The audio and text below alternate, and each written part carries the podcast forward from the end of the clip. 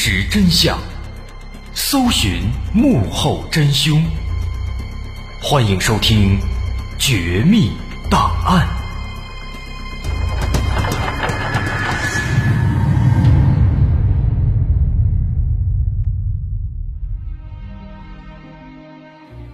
还原事实，探索真相。欢迎来到今天的《绝密档案》，我是大碗。今天这件事儿发生在香港的西贡地区。西贡是香港的一个区，位于香港的东南沿海，包括部分陆地和大量的沿海小岛。经常有人会认为西贡是一个景点名字，这是因为西贡地区地广人稀，大部分土地都没有被开发，都是受保护的自然景区。的确。它是日常旅行的好去处，因而它也被称为是香港的后花园。二零零五年九月，有一名男子独自到西贡地区一个叫做北潭涌的地方去爬山，随后他拨打了香港的九九九报警电话求救，但在电话接通之后，他和接线员之间的沟通非常不顺利。期间，他说了一连串的神秘的数字，最后又连续喊了三声“救命啊，救命啊！”救命喊完了之后，电话就中断了。这名男子从此人间蒸发，直到今天都再也没有出现过。究竟是怎么回事呢？今天咱们来一探究竟。二零零五年九月十一日。中午一点左右，香港九九九报警中心接到一通报警电话，报警的是一名男性，他语气急促，听起来非常着急，但手机信号也断断续续，这导致通话的质量非常不好。电话接通之后，一开始男子说自己正在西贡地区爬山，地点位于北什么什么附近，因为当时信号不好。只能听到他说在北什么什么附近，光听到一个北字，后面还有两个字听不清了。当然，通过后续的通话内容，我们可以得知他是在北潭涌附近。北潭涌是西贡地区的一个具体的地点名字。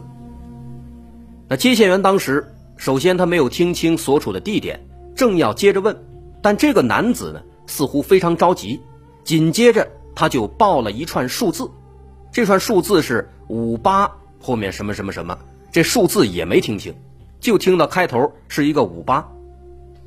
等到信号终于恢复正常了，接线员就赶紧问这男子他现在在什么位置，但这名男子并没有直接回答他的问题，而是又说了一串数字，这次说的是四六七零二零。接线员听了有点懵。四六七零二零，这是什么意思呢？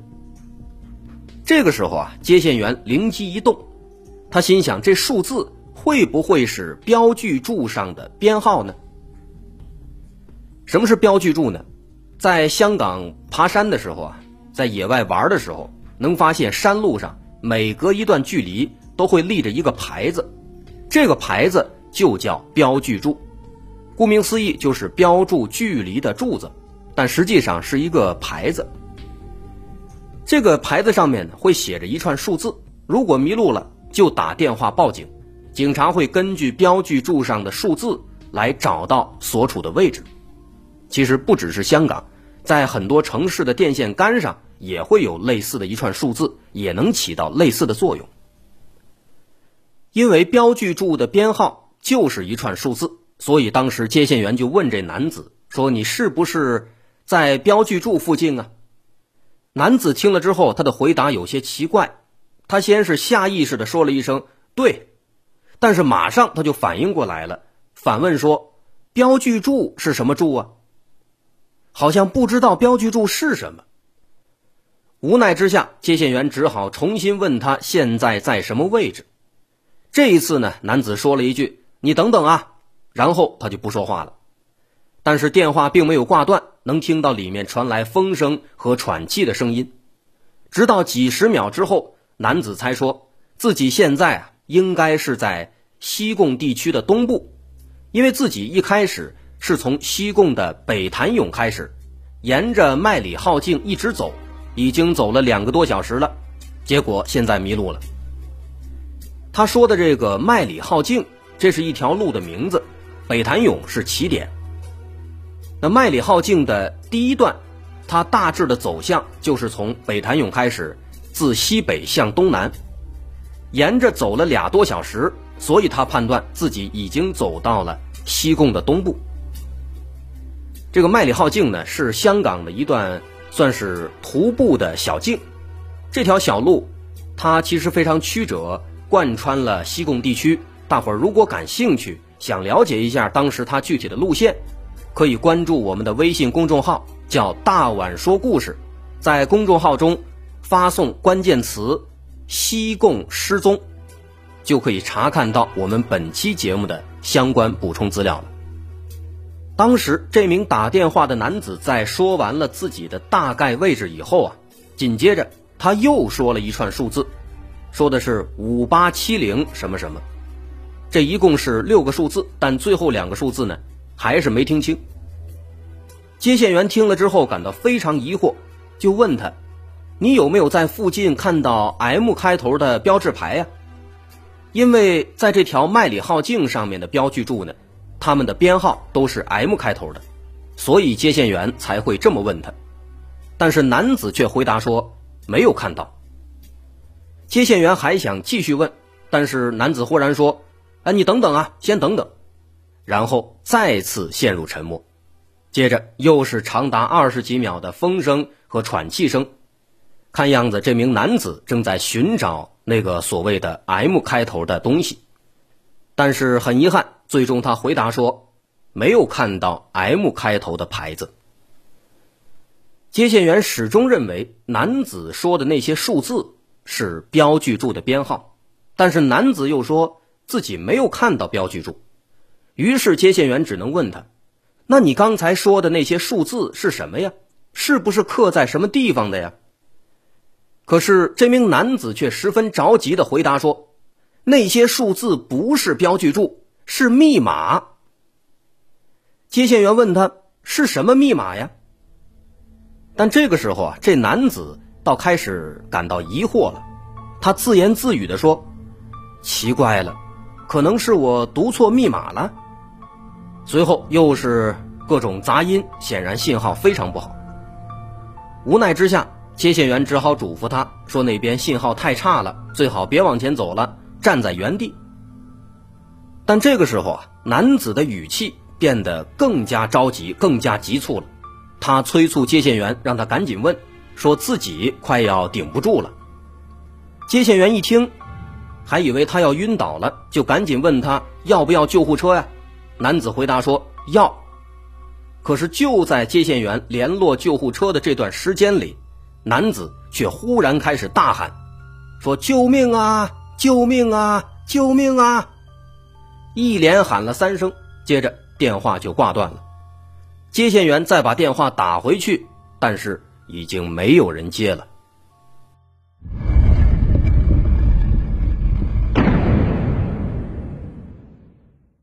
这整通电话下来，接线员断断续续的和男子交谈了足足七分钟，可最后还是没有搞清这男子到底在什么位置。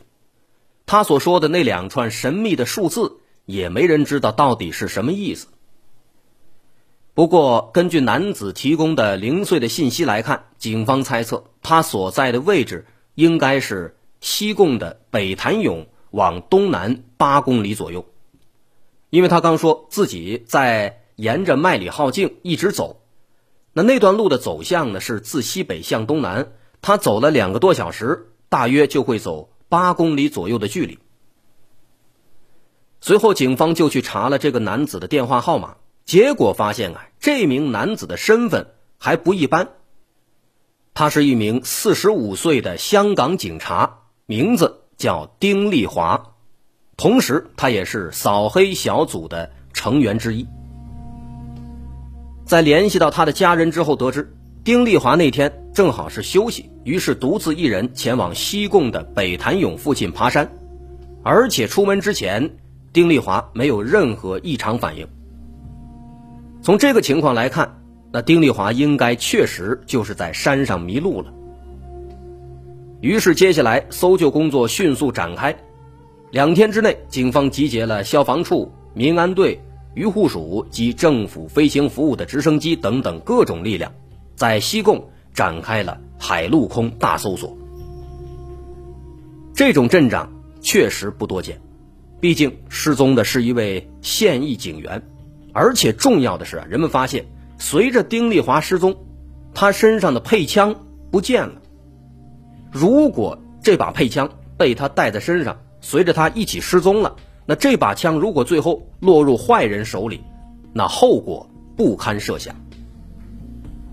但是前前后后两百多人，一直从下午搜到深夜，仍然一无所获。此时大家心里是越来越紧张，再联想到丁丽华在失联前的三次大喊救命。也就无法排除他遭到意外或者不测的可能性了。但让大家想不通的是，对于这样的一位身经百战而且心理素质过硬的老警察，到底什么样的事情会让他害怕到大喊救命呢？难道他在旅游途中遭到了某些犯罪分子的打击报复吗？为此，警方在事发地周围展开调查。没多久，在失踪点附近一个小村落旁边的小茶馆里，就得到了一些新的消息。这个小茶馆的老板说，丁丽华在失踪前曾经在这小茶馆里休息过，当时茶馆里有十多名顾客，其中大部分是比较面生的，不像是附近的住户。那这个情况就引起了警方的注意。这十多个生面孔是谁呢？他们是坏人吗？会不会是他们跟踪丁丽华并杀害了他呢？警方认为有必要去查一下这些人的身份。除此之外，丁丽华当时离开茶馆的时间在中午十二点左右，而他拨打报警电话的时间是中午一点左右，也就是说，在离开茶馆一小时以后。丁丽华就遭遇了某种危险，让他不得不拨打报警电话。这个时间间隔让警方再次想到了那十多个生面孔，他们和丁丽华的失踪也许真的是存在联系的。于是大家兵分两路：一方面，警方想办法去查那十几个生面孔到底是谁；另一方面，搜索队以茶馆为圆心。以一小时的路程为半径，展开地毯式搜索。但是警方这边首先就不太顺利。茶馆里每天进进出出这么多人，虽然他们是生面孔，即便能回忆起他们的长相，但是也很难查出他们到底是谁。警方对周边地区的所有住户全都做了排查询问，但是没有什么收获。不过，第二路搜索队这边倒是有了一些发现。他们在附近的大文山发现了一双鞋，这双鞋是不是丁丽华的？很遗憾，家属们也无法确认。总而言之，虽然有一些小的发现，但这些小发现对搜寻丁丽华的踪迹似乎起不到什么作用。接着，警方只能把重点。放在丁丽华在电话里所说的那些数字上，和接线员一样，起初大家都认为那些数字应该是标记柱上的编号，因为它实在是太像了。在香港的标记柱上，一般会有两行数字，一般最大的那行数字，它就是标记柱的编号，比如麦理浩径。它的上面的所有标记柱都是以字母 M 开头，麦里号径上的第二十六个标记柱，它的编号就是 M 零二六，第二十七个就是 M 零二七，根据所处路段的不同，首字母也不相同。那在这个编号的下面，在标记柱的底部，其实还会有一行比较小的数字，这行数字代表的是标记柱所处的位置坐标，它往往是六位数字，前面也有两个字母。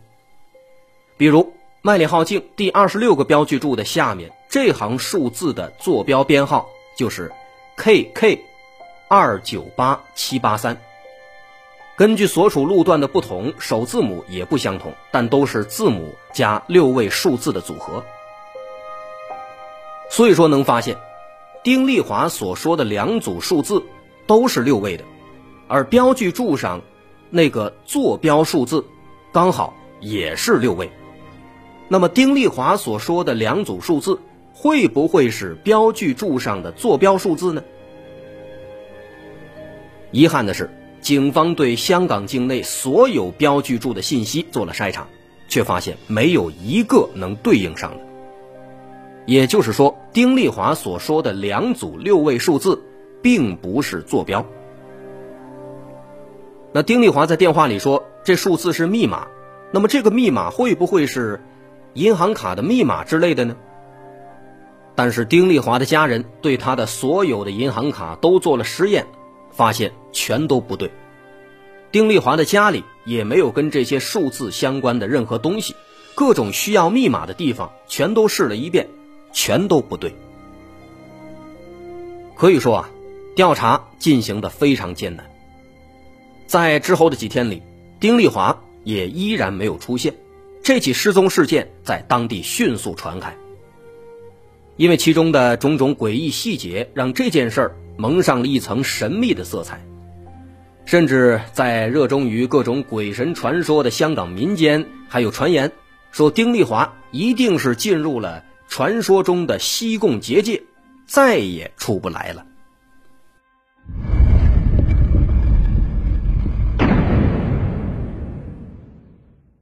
其实啊，民间之所以会有这样的玄乎的传言，是因为在西贡地区。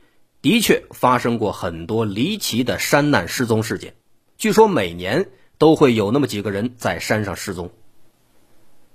丁丽华之后，另一起比较有名的失踪事件发生在零九年一月十一日，四十九岁的登山发烧友黄泽龙在西贡爬山时失踪了。别看这黄泽龙已经年近半百，但他有超过二十年的登山经验，每逢假期。必定登山郊游，一米八的大个子，一身腱子肉，香港的很多山他都爬过，从没出现意外。事发当天早上六点，黄泽龙乘坐汽车独自前往西贡，在半路上，他和司机闲聊，说自己要去西贡最东面的长嘴和千禧海岸去观光游玩。这句话成了搜救行动的唯一线索，也成为了。他留给大家的最后一句话，自此之后，他一去不回。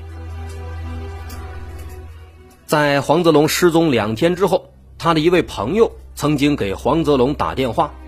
奇怪的是啊，原本一直打不通的电话，这次竟然打通了。但是接电话的却并不是黄泽龙，而是一个陌生男子，而且他说的还是普通话。那香港那边说的都是粤语，他说普通话，让人印象深刻。这个人自称是附近的渔民，说自己啊是在西贡区的东湾的海面上捡到了这部手机和一个背包。另外，他还说出了自己现在所处的具体位置。朋友马上就把这件事儿告知了黄泽龙的家人，可是黄泽龙的妻子再打电话过去，却发现对方。虽然也会接电话，但是接通之后一言不发，不论妻子问什么，都是沉默。最后对方挂断了电话，并且从那以后这电话再也没有打通过。后来警方也来到了渔民当时在电话里提供的位置，但发现那里空无一人，根本没有所谓的渔民。而黄泽龙要去的长嘴和千禧海岸这两处地点，虽然风景非常好，但去的人并不多，因为这里山路崎岖，路上遍布浮沙碎石，没有经验的人很难登上山顶。但对黄泽龙来说，这不是问题，他爬过更多更高的危险的山峰，但每次都能平安归来。但为什么这次在西贡，他就失踪了呢？后来经过半个多月的搜寻，黄泽龙和丁丽华一样，就这样无声无息的消失在了西贡的群山当中。难道说这个地方真的有一些神秘的力量存在吗？恐怕我们很难说服自己去相信这种说法。那么他们到底？是如何失踪的呢？我是大碗，大家稍安勿躁，稍后下节咱们再接着分析。本期会有相关补充资料，大家可以关注微信公众号“大碗说故事”，在其中回复关键词“西贡失踪”来查阅本期的相关补充资料。我是大碗，感谢收听，咱们稍后下节再见。